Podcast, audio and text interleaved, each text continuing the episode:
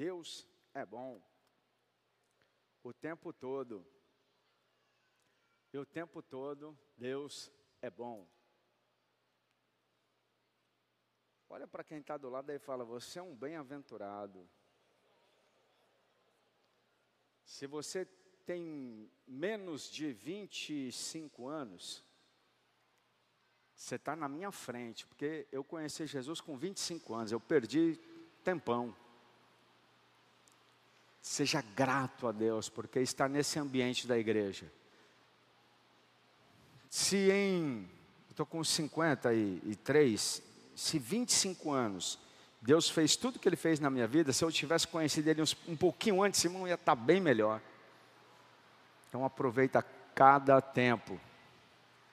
Nós estamos iniciando o ano sobre uma palavra, e não é um jargão, é uma promessa, querido andar sobre as águas.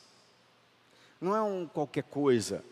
Não é que a gente precisa dar um tema na igreja para motivar você, não. Quando a gente fala de igreja, nós estamos falando de uma direção profética, de uma promessa, de algo que você pode viver esse ano.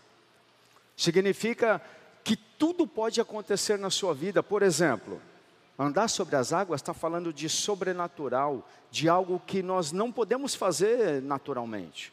Significa que esse ano você pode romper nas finanças. Você pode sair desse buraco financeiro, por exemplo.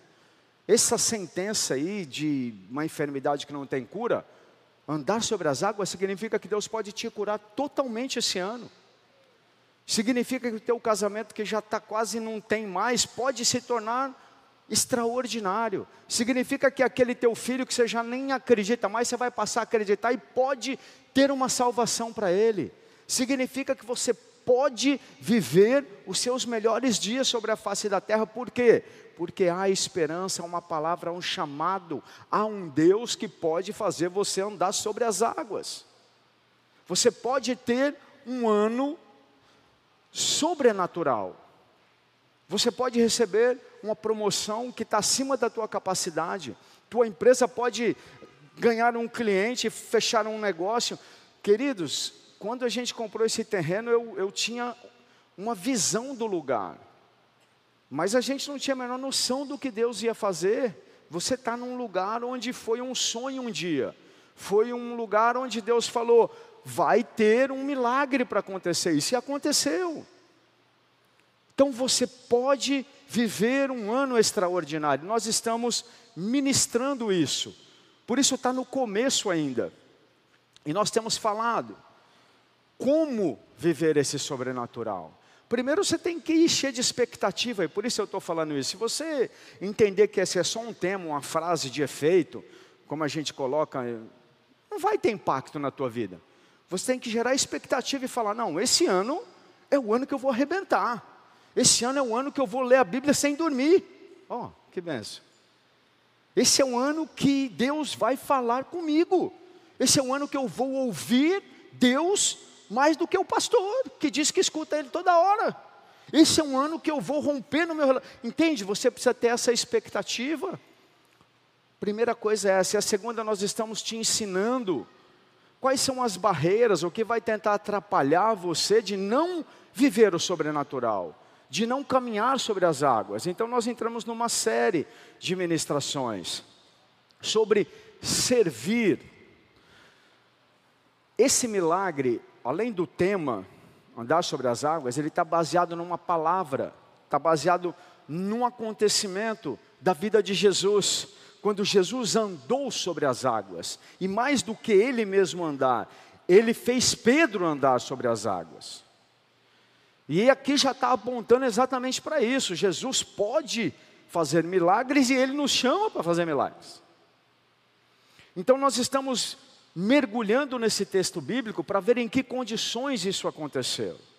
E a primeira coisa que nos chama a atenção é um estilo de vida baseado em servir ao próximo que nos leva a viver o sobrenatural. Porque Jesus andou sobre as águas, porque ele operava milagre. Uma das principais características da vida de Jesus é que ele servia. Ele disse: Eu não vim para ser servido, eu vim para servir. E esse momento que ele andou sobre as águas, ele tinha acabado de receber uma péssima notícia.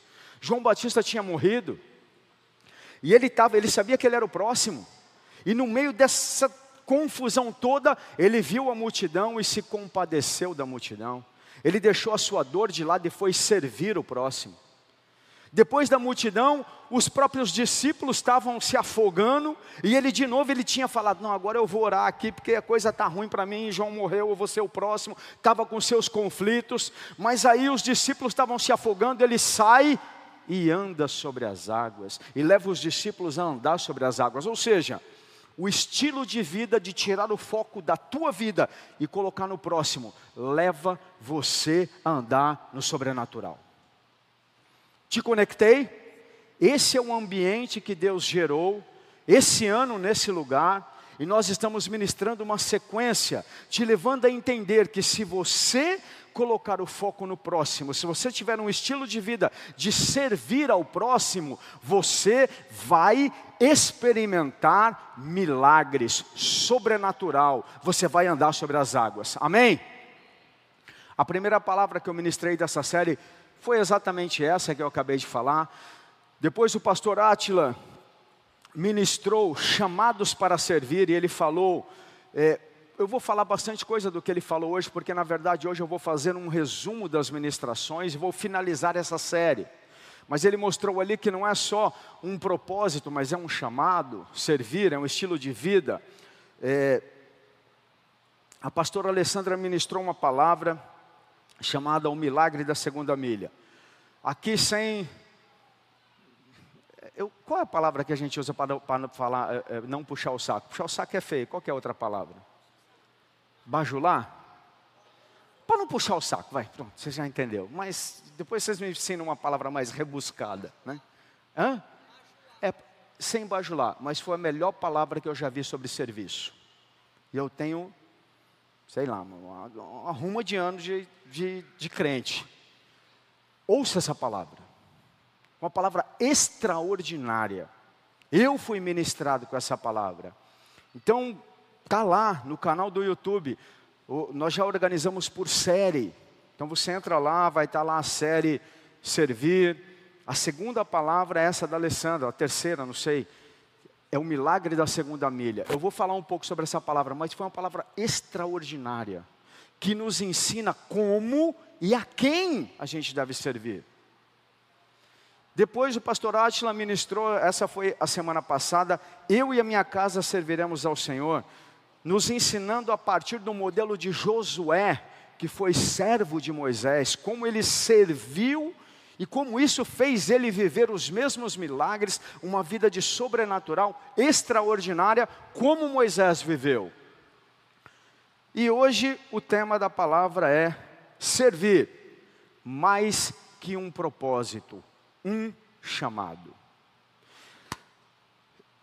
Com essa ministração eu quero concluir tudo que nós falamos aqui sobre serviço e lançar um fundamento básico para que você não coloque só a camiseta andar sobre as águas.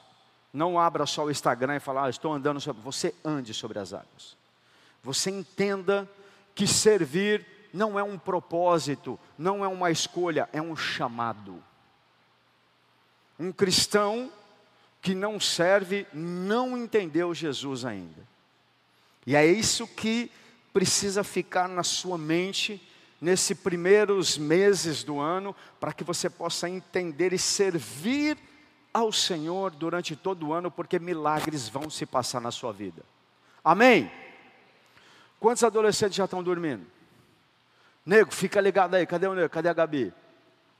Fica ligado, tá? De vez em quando você sai, dá uma voltinha. O primeiro que dormir, você só levanta a mão para mim. Aí eu vou avisar todo mundo, vocês vão ficar bem quietinho. O nego vai lá do lado, pega duas tampas de panela vai bater bem assim do lado assim, ó, tum! E eu ainda vou mandar ficar em pé, para você passar bastante vergonha. Ó, já acordaram tudinho. Estava tudo. Glória a Deus pela vida de vocês, vocês são uma benção. Nós tivemos dias extraordinários. Eu tive aqui com o Guilherme Batista, aprendi demais sobre redes sociais. Ele me ensinou um bocado de coisa. Deus está mudando minha mente. Irmãos, orem por mim. Deus tem me desafiado a ser um influenciador, me falou que eu tenho que ir para as redes sociais, eu estou tentando, é difícil, me segue lá, fala que eu estou lindo, que é da hora, entendeu? Que eu estou curtindo, pelo amor de Deus, me ajuda, irmão, você não sabe com, como eu, né, eu não posso falar nem mais o que eu sinto disso, mas é assim, ó, eu não gosto e eu preciso gostar, eu estou fazendo por obediência, então me ajuda, né? O, Olha o que o Guilherme falou, pastor. Você tem 3 mil seguidores, tinha um adolescente que tinha 10. Ele falou: nas redes sociais ele é mais influente que você. Aí caiu a ficha.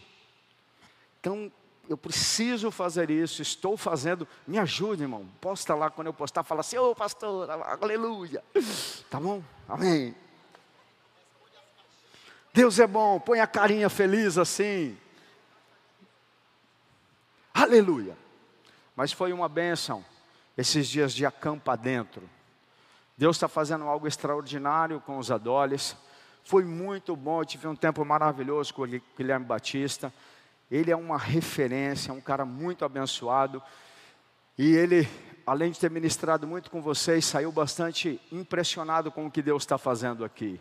Confirma. Ele é uma pessoa que roda o mundo, que vê o que Deus está fazendo nos jovens, nas, nos adolescentes principalmente no mundo inteiro. E ele me disse que ficou bastante impressionado com o que Deus está fazendo com vocês, confirmando tudo aquilo que Deus tem mostrado para nós.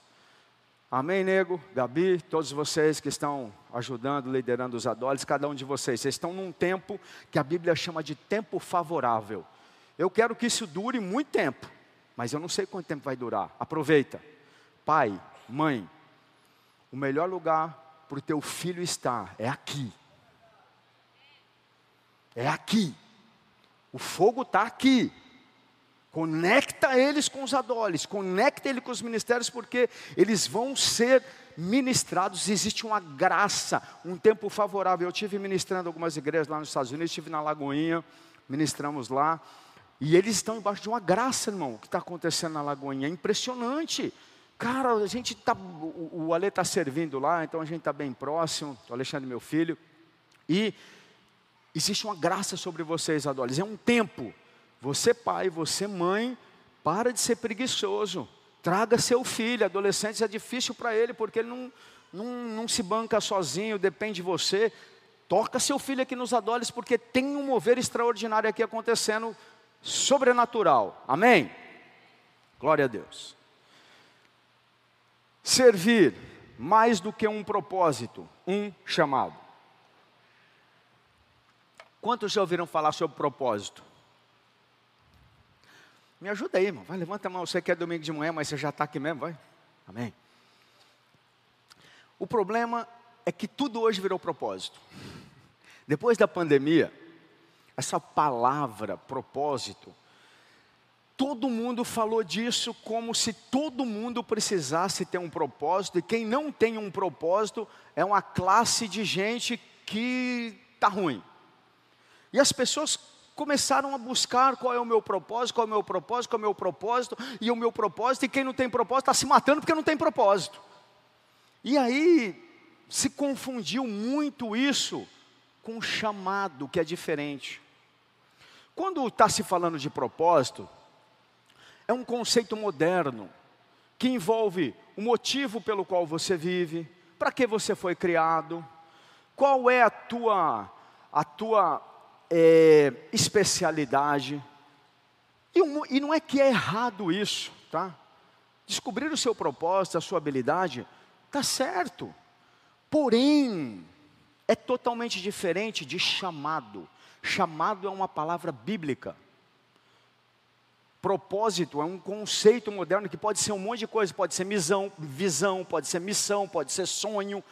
Aí cada um põe o seu pitaco, pode ser propósito de vida, mas chamado não é uma palavra bíblica, ela tem uma conotação espiritual, e isso muda tudo, porque as pessoas começaram a confundir, os cristãos começaram a buscar qual o seu propósito. Cristão não tem propósito, não, ele pode até ter, mas cristão tem chamado, é diferente. Então eu comecei a ver crente falando assim: ah, eu descobri o meu propósito de vida, arrepia até o coração. Ah, o meu propósito de vida é cuidar da minha família. Não! Ah, eu preciso agora cuidar mais das minhas finanças, da minha saúde. Tudo isso faz parte do pacote de vida para um cristão, mas isso não é chamado. E aí eu vi pessoas confundindo as coisas. E aí você vai entender porque eu estou falando disso, porque está ligado com servir. Acompanha aqui. Você não tem um propósito só, você tem um chamado. Propósito é um conceito moderno místico, que pode ser um monte de coisa. Você pode fazer lá um teste de aptidão, ver quais são suas habilidades, o que, qual é a tua missão. Pode fazer, não tem problema, é bom. Mas não confunda, um cristão não tem propósito só. Um cristão tem um chamado, é algo espiritual e já na sua essência muda. Um, você aprende em cursos, você aprende com coach, você aprende na internet, o outro você aprende na Bíblia. Chamado é uma palavra espiritual bíblica, que significa. Olha a primeira grande diferença. Tá?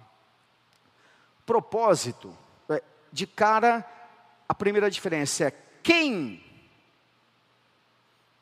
escolhe ou define. No chamado é você. Você, desculpa, no propósito, você, nós mesmos escolhemos ou descobrimos o nosso propósito. Então, baseado naquilo que a gente entende que é o motivo que a gente deve viver, então a gente define, ó, o meu propósito é esse.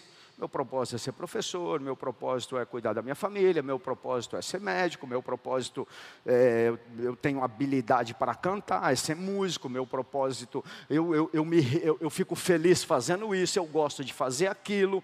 É você no centro. É a partir de você qual é a tua missão. Chamado não. Alguém te chama para fazer algo. Não é você que escolhe não é você que define, é alguém que te chama para fazer alguma coisa. Entendeu? Então é totalmente diferente. A própria palavra já diz, alguém que nos chama. Então, um exemplo prático de chamado. Mateus 4,19, por favor.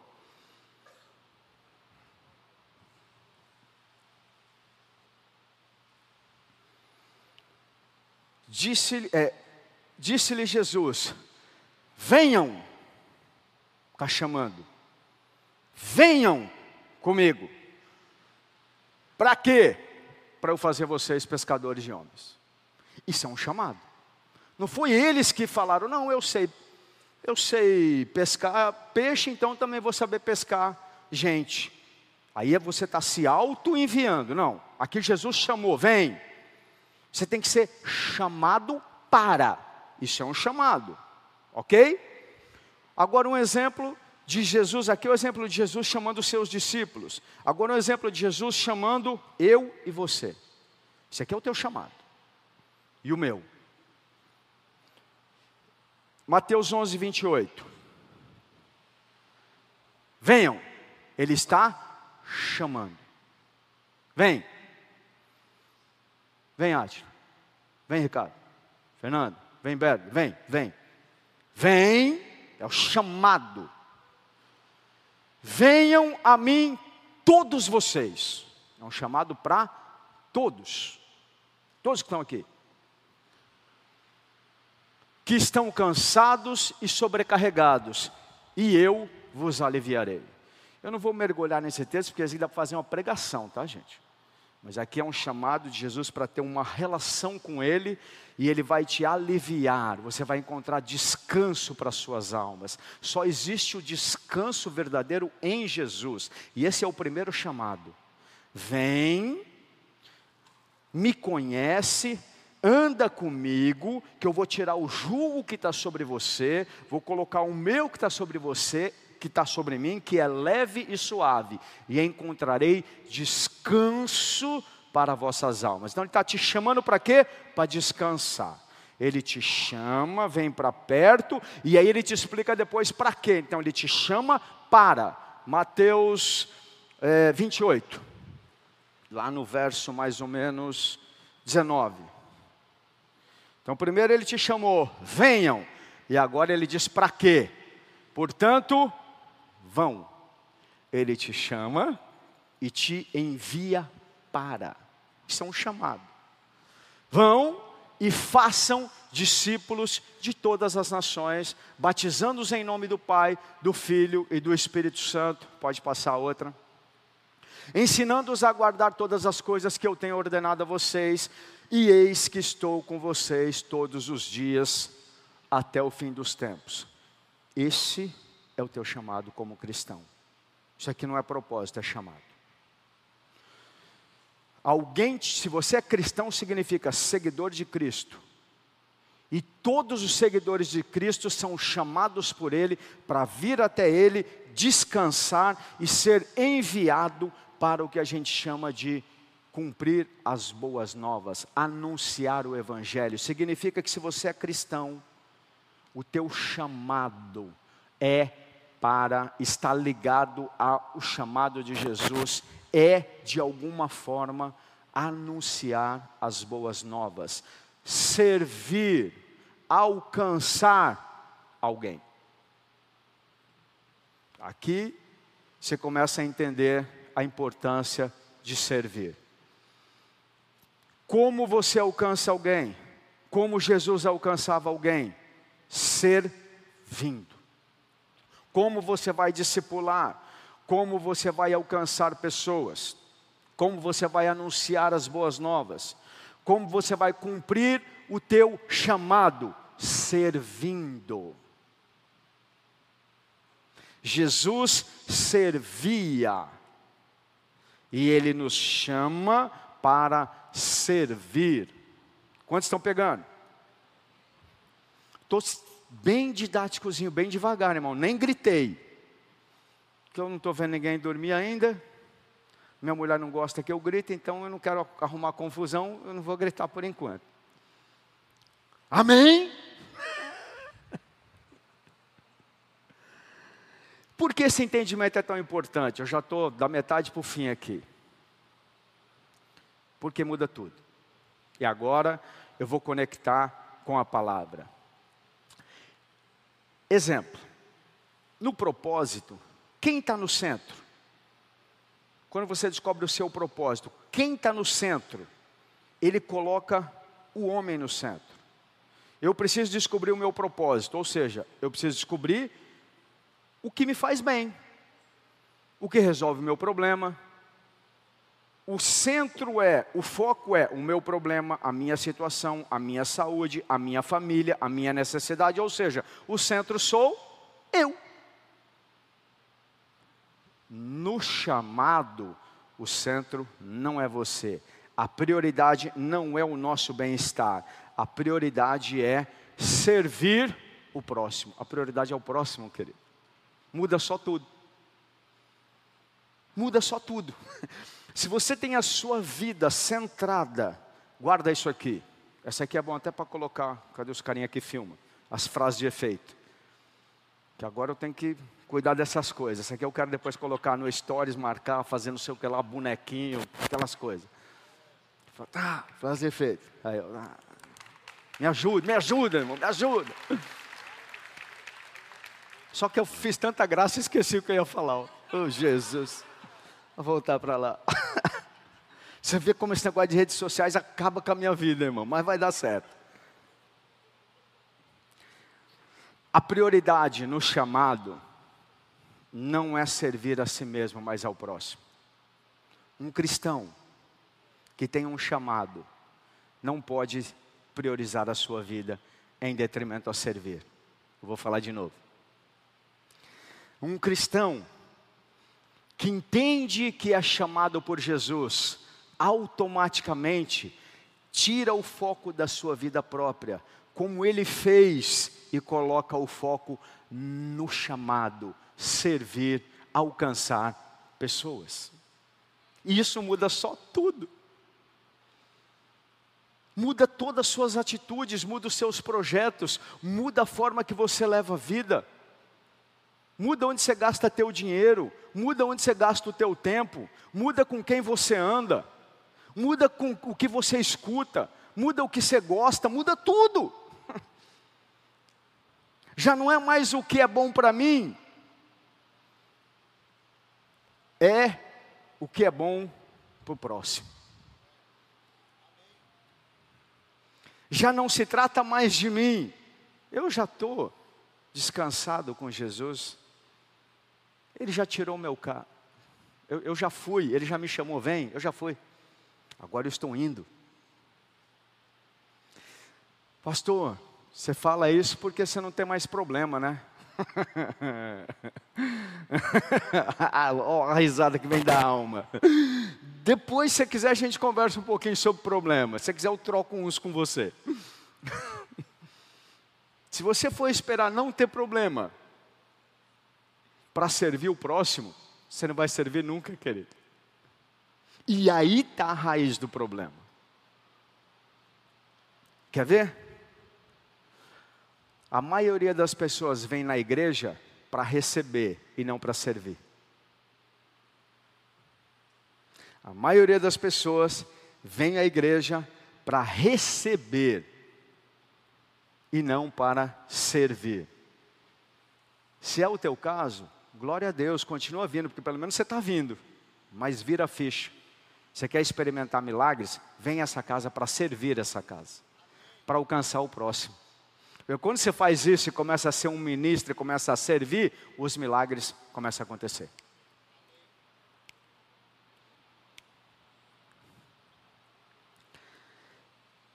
Isso explica porque muitos têm grande dificuldade de servir.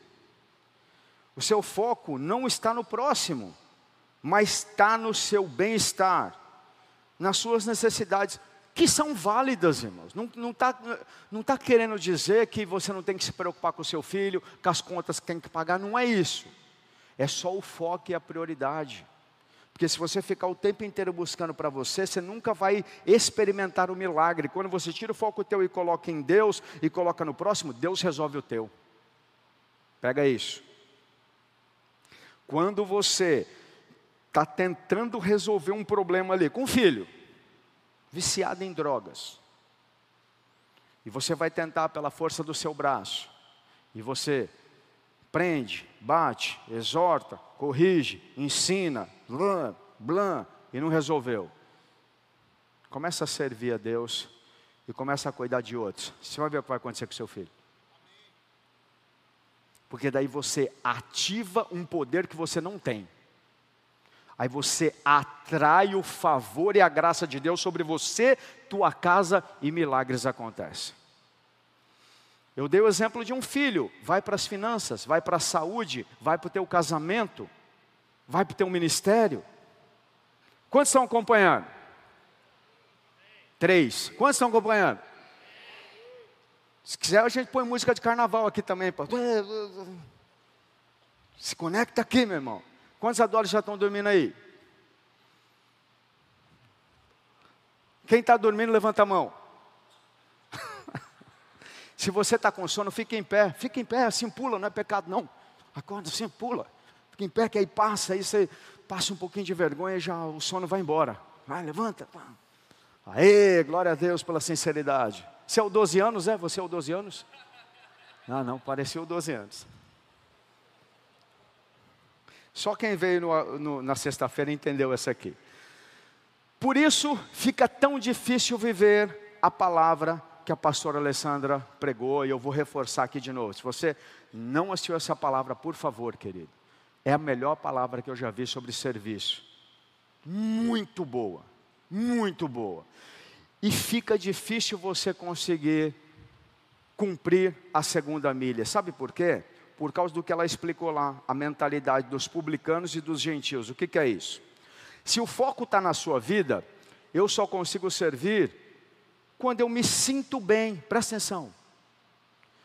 Se eu me sinto bem, se eu estiver disposto, se eu estiver com tempo, se eu dominar aquele assunto, aí eu sirvo. Se o foco é o próximo, não é quando você está bem. Não é se você gosta. Não é se eu, eu tenho afinidade. Esse era o problema dos publicanos e dos gentios, eles serviam quem eles achavam que merecia. Tem gente que não merece. A Bíblia não está falando para você servir os que merecem. Está falando para amar os inimigos, orar pelos que te odeiam. Como é que você vai servir alguém que vai te trair, vai te abandonar? Você sabe quantas pessoas já chegaram aqui na igreja para mim e falaram assim, pastor, conta comigo, estamos juntos aí porque deve é, e já não estão mais aqui, alguns saíram falando mal de mim? Muitos. E eu não vou te servir agora por causa disso? Queridos, eu não sirvo homens, eu sirvo Deus através de homens. O foco muda. Se você tiver com o foco em você, você vai servir quando você achar que a pessoa merece. Ah, não, não vou servir esse cara, por quê? Porque merece. Mas quem falou que tem a ver com merece? É você que está com a mente errada, você está servindo baseado em você no centro. Não é você no centro, é o próximo. Já pensou se Jesus falasse, é, esse pessoal não merece não. Os discípulos, rapaz, eu já falei tantas vezes que esses camaradas tá lá, homem de pequena fé, não consegue nem orar para, né? Não vou, também não vou mais não. E aí? Não tem a ver com você, tem a ver com o próximo. Servir não pode, por isso que as pessoas têm dificuldade de servir, querido porque você está preocupado é se eu concordar, se eu receber algo em troca. Os publicanos eram assim. Eu vou te ajudar por quê? Porque vai me dar networking, porque vai me dar acesso. Eu quero estar perto do pastor porque, né? Eu fico ali na época dos 12, né? Modelo dos 12, eu quero ser um dos 12 do pastor, porque, porque eu sou um dos 12, meu amigo. 12 é 12, né? Eu sou o cara. Eu quero estar lá por quê? Porque todo mundo. Não. E aquele que não vai poder te pagar? E o adolescente que precisa que você pague o acampamento para ele e nunca vai poder te devolver? Como é que ele vai ficar se não tiver quem esteja disposto a servir eles? Não tem a ver com receber. Você não pode servir aquele que merece. Você não pode servir só aquele que você gosta, ou da tua tribo, né? Eu vou servir que está na igreja só. Apesar que tem um texto bíblico que diz que você tem que fazer o bem primeiro para os de casa, primeiro para os da, da igreja. Mas não é só isso. E o teu vizinho macumbeiro? Que vive jogando praga em ti.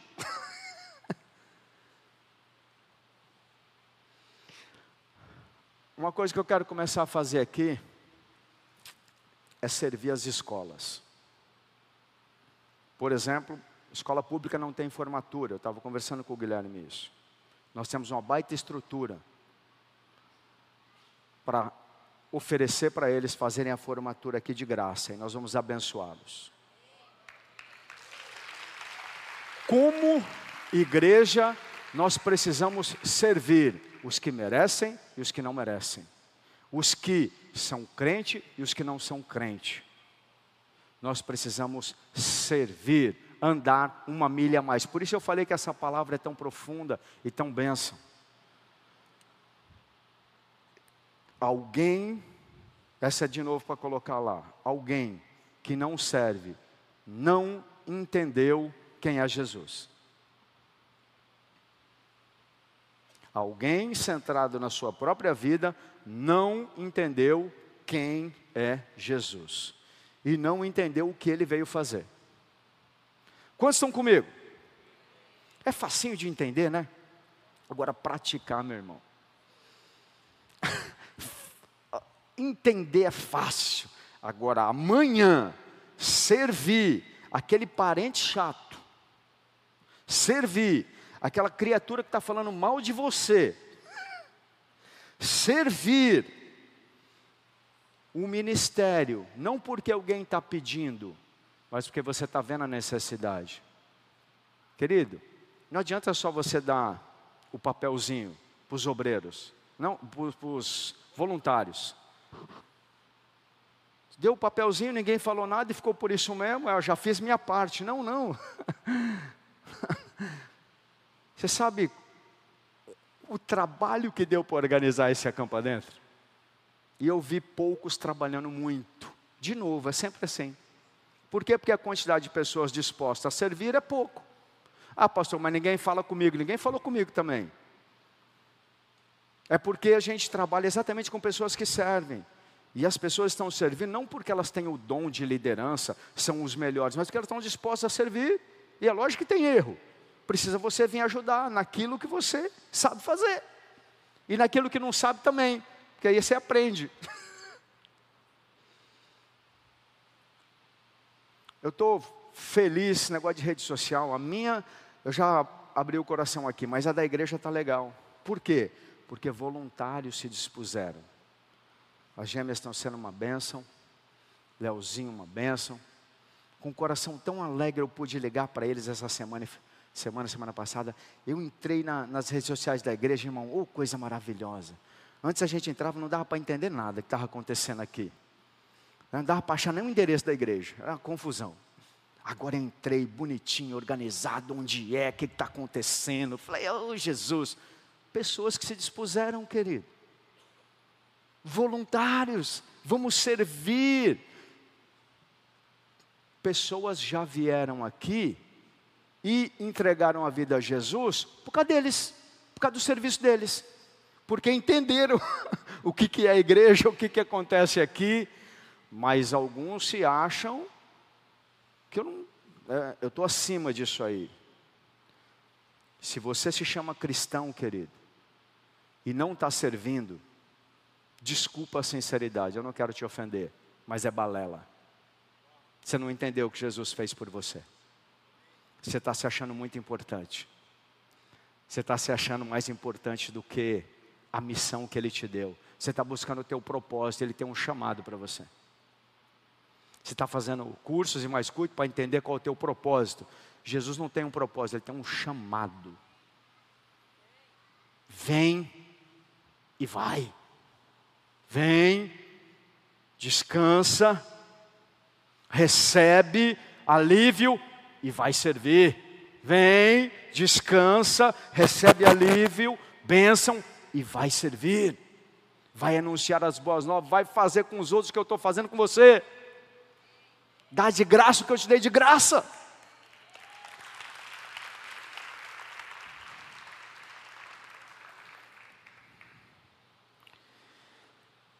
Aqui também reside o segundo grande problema, que é essas pessoas que eh, não entendem que é o chamado, elas se sentem sobrecarregadas. Primeiro, elas não conseguem servir porque o cara não merece, eu não vou servir porque ele não merece, ou porque eu não vou ganhar nada em troca. Segundo, porque ela se sente sobrecarregada, oprimida, até explorada. Por quê? Porque me desafiaram a trabalhar, a servir, a ajudar. Né? É, ajudar aqueles que não merecem. Não, está errado, eu não concordo com isso. Cuidar daqueles que vão te abandonar. Não, não. É, não, não. É, é muito pesado. Fazer um trabalho que você não tem habilidade natural, não, mas eu não concordo, porque eu acho que tem que explorar o que eu tenho de bom. É verdade, no mundo perfeito isso funciona. A gente tenta colocar as pessoas para fazer aquilo que elas sabem fazer, mas na vida real não é assim não, meu amigo. Na vida real assim, está precisando ir buscar o preletor, quem vai?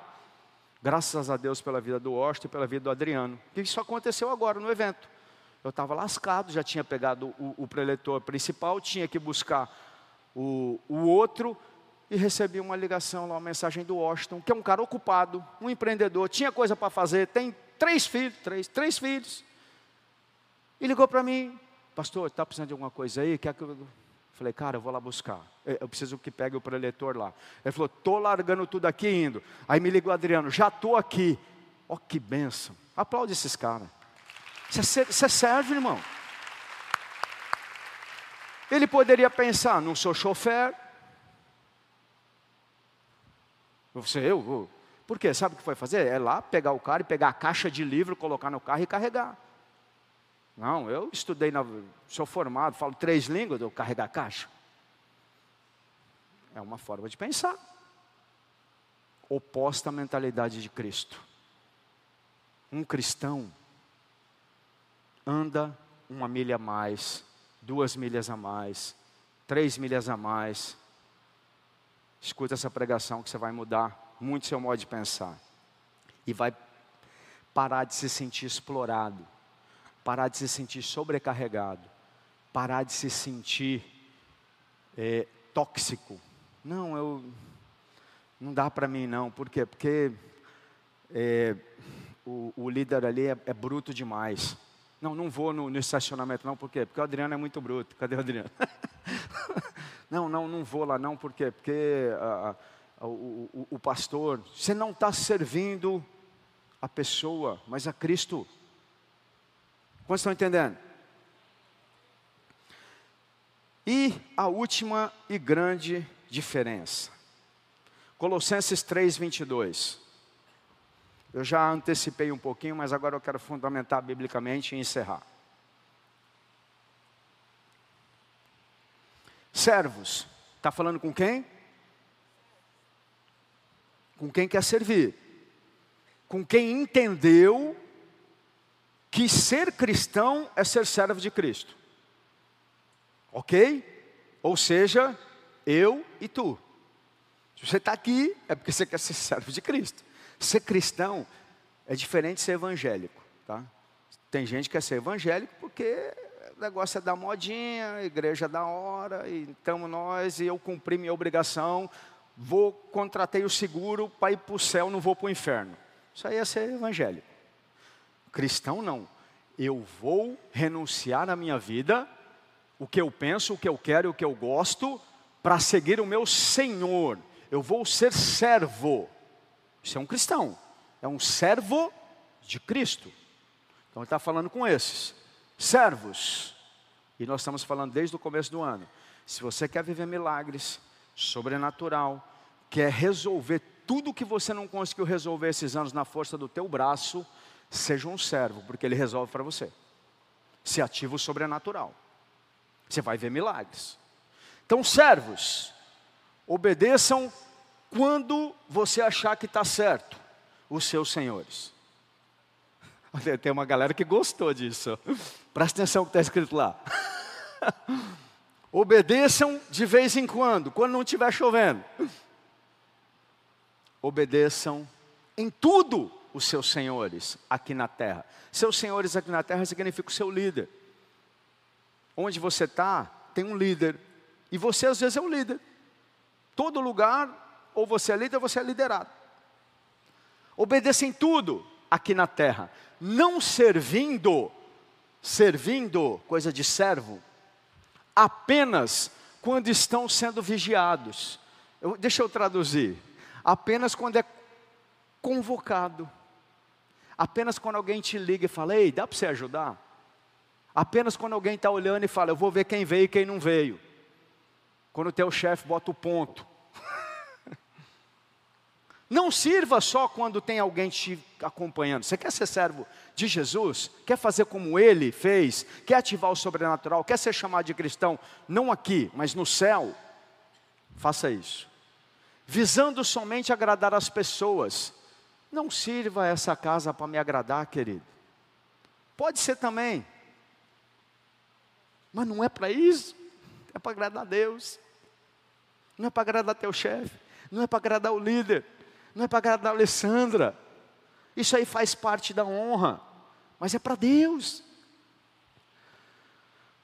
Mas com sinceridade de coração, temendo ao Senhor. Passo próximo. Tudo o que fizerem, façam de todo o coração. Querido, está falando, tá falando de intensidade. É para fazer com vontade, não é reclamando, não é murmurando. É para cuidar do estacionamento? Vai com vontade. É para limpar o banheiro? Vai com vontade. É gostoso? Lógico que não, mas não está falando que é gostoso. nunca foi de ser gostoso ou prazeroso servir. A carne não gosta de servir, não, querido. Se for ficar esperando ter prazer para servir, vai ter algumas coisas, na grande maioria não. Na grande maioria a tua carne gosta de dormir, de comer, de pecar, ela gosta dessas coisas, e vai continuar assim até quando você morrer.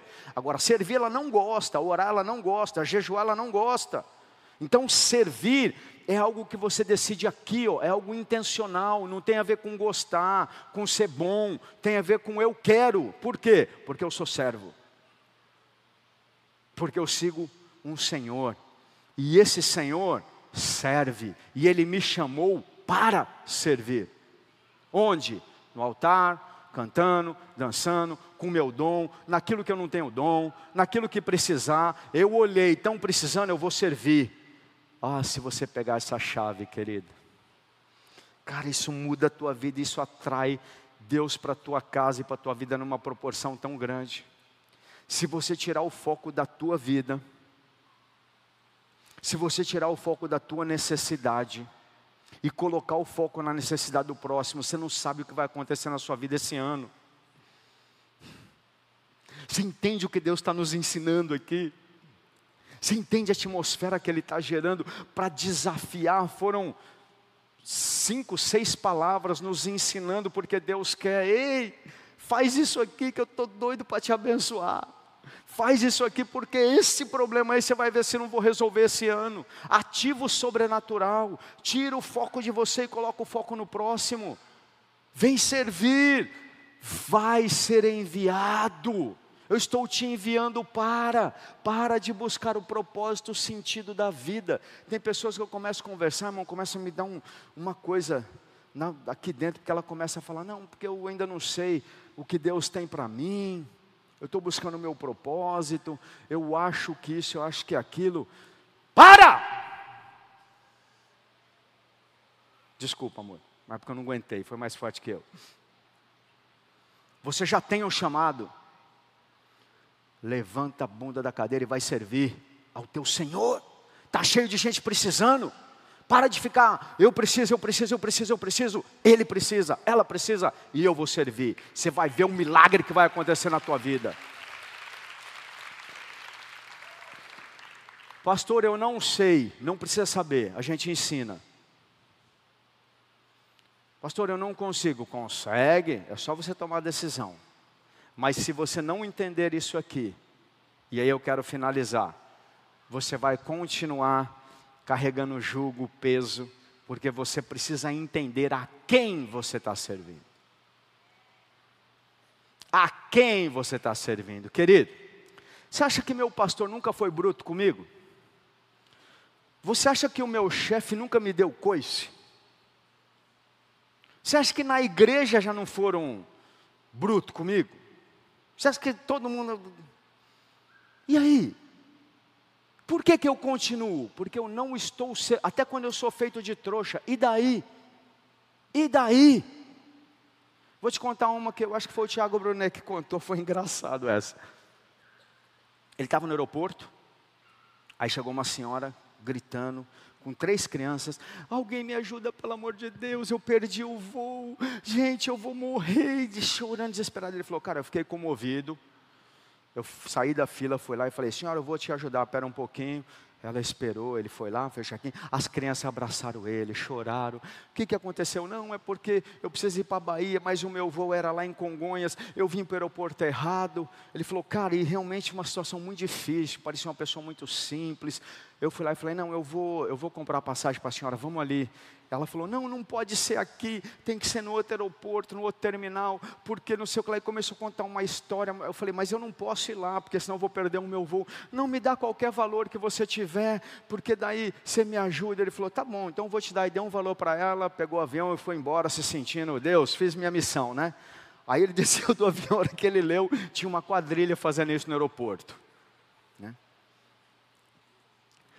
Aí ele falou, tinha duas opções. Porque daí na outra semana, chegou uma, uma, uma pessoa na igreja mais ou menos com o mesmo problema pedindo ajuda dele. Ele falou: tinha duas escolhas. Ou pensar, esse vagabundo não merece, ou continuar fazendo o que Deus me chamou para fazer, servir. Aí ele falou: sabe o que eu pensei? Eu pensei assim, rapaz, foi sábio.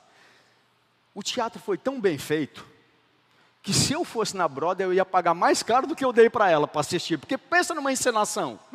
Fizeram direitinho a coisa errada, sabe? As crianças chorando, aquela maravilha. Ele falou: então eu configurei a minha cabeça. Se eu te ensinar, Não perca a tua ingenuidade, não. A tua inocência, desculpa. Ingenuidade é errado. Você não tem que ser ingênuo, você tem que ser esperto. Mas não perde a sua inocência. Muitos que você servir, presta atenção, não merecem. Muitos que você vai servir não te agradam. Tem líderes que você vai servir que não são bons. Tem dias que você vai estar servindo nessa casa e que vão errar com você. E daí? E daí? Quantas pessoas param de servir a Jesus por causa disso? Estavam aqui no altar. Aí, por causa de um líder, por causa de um irmão que ofendeu, parou de servir ao Senhor como se fosse coisas de homem. O que, que o pessoal do louvor está rindo aí? Acontece isso? Não, é só nas outras igrejas, aqui não, fica tranquilo. Não, não vou mais, vamos falar dos obreiros agora. Por quê? Ah, pastor, eu sou formado, chego lá, me botam para carregar a cadeira e ainda diz que eu sou fraco, ainda diz que eu sou mole. Ó, oh. é. E daí? Você está carregando a cadeira por causa dela ou por causa de Jesus? A quem você serve? a Jesus através de homens. Quando você está me servindo, não é a mim, querido. Se você pegar essa ficha, quantos um dia serviram na igreja? Eu tive agora lá nos Estados Unidos e me chamaram para conversar com uma pessoa. E aí chegou lá, começamos a conversar. Eu vou até pensar, não dá muito nome, porque não expõe muito mas era um, um ex-pastor. Aí começou ex-pastor, eu já fico assim, né? Porque ex-pastor eu já sei que deu algum problema grande. Parou de servir ao Senhor, por quê? Porque erraram com ele. Está difícil aqui porque eu não posso ficar dando nome, porque senão você vai saber logo quem é. É famoso. Parou de servir. E eu pude falar um pouco, na verdade foi a fé que falou mais. Cara, você não serve homens, vão errar mesmo. Você serve a Jesus. Aí parou de ser pastor, um chamado nobre. Uma coisa tão maravilhosa, irmão, dá um trabalho doido. Você não sabe como a gente apanha, você não sabe como a gente sofre. Mas e daí? Eu não te amo porque você merece, porque tem uns aqui que não merecem, não. Eu também não mereço algumas coisas. Eu te amo porque eu amo Jesus e porque Ele falou que eu tenho que te amar e eu vou te servir. E faço isso com alegria, por isso que quando vem as facadas, dói, mas não dói tanto. Quando vem as bajulações, é bom, mas também não é tanto, porque não é para você, é para Jesus. Ele é o meu Senhor. Ao último texto. Lucas 7, 36, 47. Abre, Lucas 7, 36. É um pouco longo, mas eu quero que você preste atenção, porque aqui eu encerro. Eu ia te chamar mesmo, pode vir ministrar. Abre teu coração, querido. Não dispersa agora. Aqui Deus vai ministrar com você agora. Presta atenção nesse texto. Eu quero falar uma frase que é o contexto. E a hora que eu estiver lendo esse, esse texto, Deus vai ministrar isso com você. O tamanho do teu serviço mostra o tamanho da sua gratidão a Deus. O tamanho do teu serviço, o que você está fazendo hoje para Deus, mostra o tamanho da tua gratidão a Deus pelo que Ele te fez. Lucas 7, 36, vamos ler. Um dos fariseus convidou Jesus para que fosse jantar com ele. Jesus entrando na sua casa do fariseu, tomou lugar à mesa. E eis que uma mulher da cidade, pecadora, significa uma adúltera, ligada com prostituição, uma pessoa errada, em pecado. Sabendo que ele estava jantando na casa do fariseu, foi lá, foi até lá, com um vaso, com um, com um frasco feito de alabastro, de alabastro, cheio de perfume. Pode ir passando, tá? E estando por detrás, aos pés de Jesus, chorando, molhava-o com suas lágrimas e o enxugava com os seus próprios cabelos. Ela beijava os seus pés. Imagina essa cena, querido. Casa de um fariseu, Casa do pastor. Aqui o fariseu é mais do que o pastor. É um líder que ele ao mesmo tempo que é religioso, ele é político também. O prefeito que é crente da cidade. Pronto, festa lá. Entra uma mulher, uma prostituta.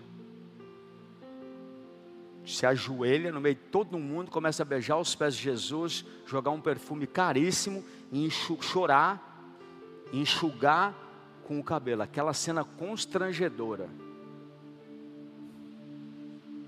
Ela beijava os pés de Jesus e os ungia com o perfume. E pode passar. Ao ver isso, o fariseu que o havia convidado disse consigo mesmo: o cara pensou, o prefeito, se esse fosse profeta mesmo, ele saberia que, que tipo de mulher é essa aí que está tocando nele, porque é uma pecadora. O cara só pensou. Jesus se dirigiu ao fariseu e lhe disse: Simão, tenho uma coisa para lhe dizer. E ele respondeu: Diga, mestre. Jesus continuou: Certo credor tinha dois devedores. Um lhe devia 500 denários e o outro devia 50.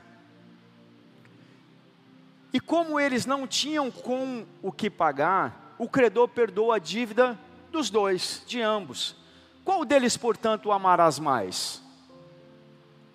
Simão respondeu: Penso que aquele a quem mais perdoou. E Jesus disse: Você julgou bem. Presta atenção agora, querido. E voltando-se para a mulher, Jesus disse a Simão: Está vendo essa mulher? Quando eu entrei aqui na sua casa, você não me ofereceu água para lavar os pés, era um costume porque lá eles andavam descalço de sandália, é, de sandália na areia. Então, por educação, quando a pessoa chegava na sua casa, se você quisesse honrá-la, você oferecia água para lavar os pés. E se você quisesse honrar mesmo, você lavava os pés. Porém, molhou os meus pés, porém esta, você não, não me ofereceu água, mas ela molhou os meus pés com lágrimas.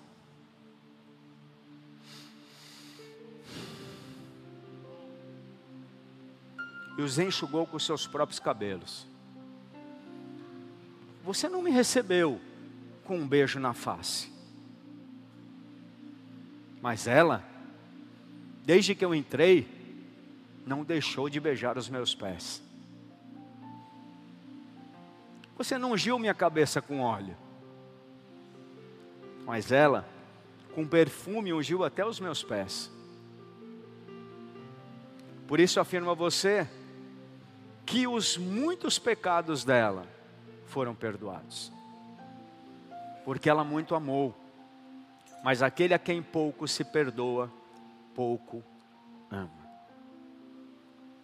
A frase que eu te disse no começo é: o tamanho do seu serviço mostra o tamanho da sua gratidão. Alguém que realmente reconhece tudo que Jesus fez, serve com gratidão.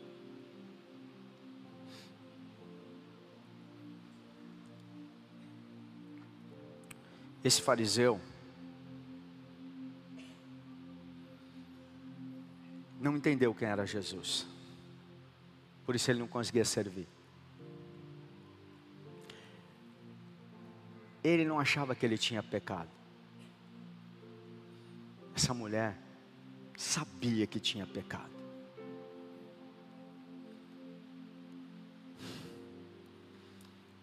Quando a gente não serve, é porque a gente pensa que a gente não precisa ser perdoado. Esquecemos o que Jesus fez por nós. A gente quer servir só aqueles que a gente quer. Esquece quem nos serviu. Esquece quem nós éramos. Eu sei de onde Ele me tirou. Eu sei que eu não merecia. Eu sei o quanto eu ofendi Deus. Eu sei o quanto Ele me perdoou. Por isso, o mínimo que eu faço é servi-lo pelo resto da minha vida. Eu sei o peso que Ele tirou daqui, ó. Eu sei como era a minha mente e como ela é hoje. Eu sei para onde eu estava indo.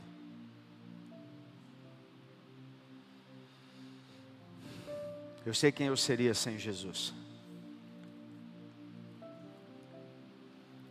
Portanto, o meu serviço mostra o tamanho da minha gratidão.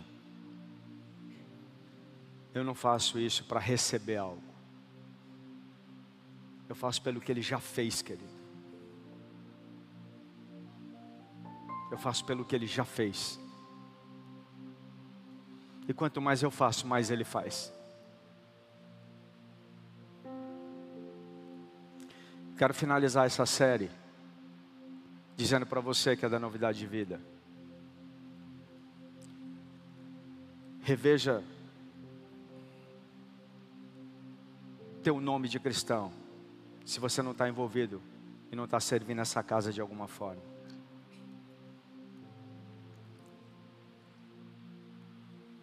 Teu serviço mostra o tamanho da tua gratidão. Talvez você ache que você não tem pecado. Talvez você ache que Jesus não fez muito por você. E por isso você tenha dificuldade de servir. Talvez você esteja como um fariseu. Pouco grato.